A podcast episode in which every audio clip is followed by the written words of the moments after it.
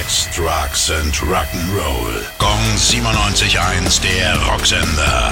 Rock News. Lemmy Kilmister lässt's ein letztes Mal knallen. Die Motorhead-Legende hat kurz vor seinem Tod einen verrockten Wunsch geäußert. Seine Asche soll in Patronen gefüllt und an seine besten Freunde versendet werden.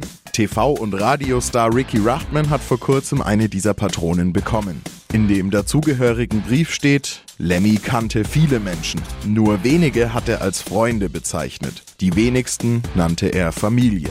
Als Teil seiner Familie sollst du ein Teil von ihm haben und für immer behalten. Er war Lemmy. Er spielte Rock'n'Roll. Vergiss ihn nicht. Meatloaf plant eine Reality-TV-Show, die auf seinem Song I'd Do Anything for Love, but I Won't Do That basiert. Zwei Pärchen sollen pro Folge gegeneinander antreten und in absurden Contests ihre Beziehung auf die Probe stellen. Auf die Gewinner wartet ein Geldpreis.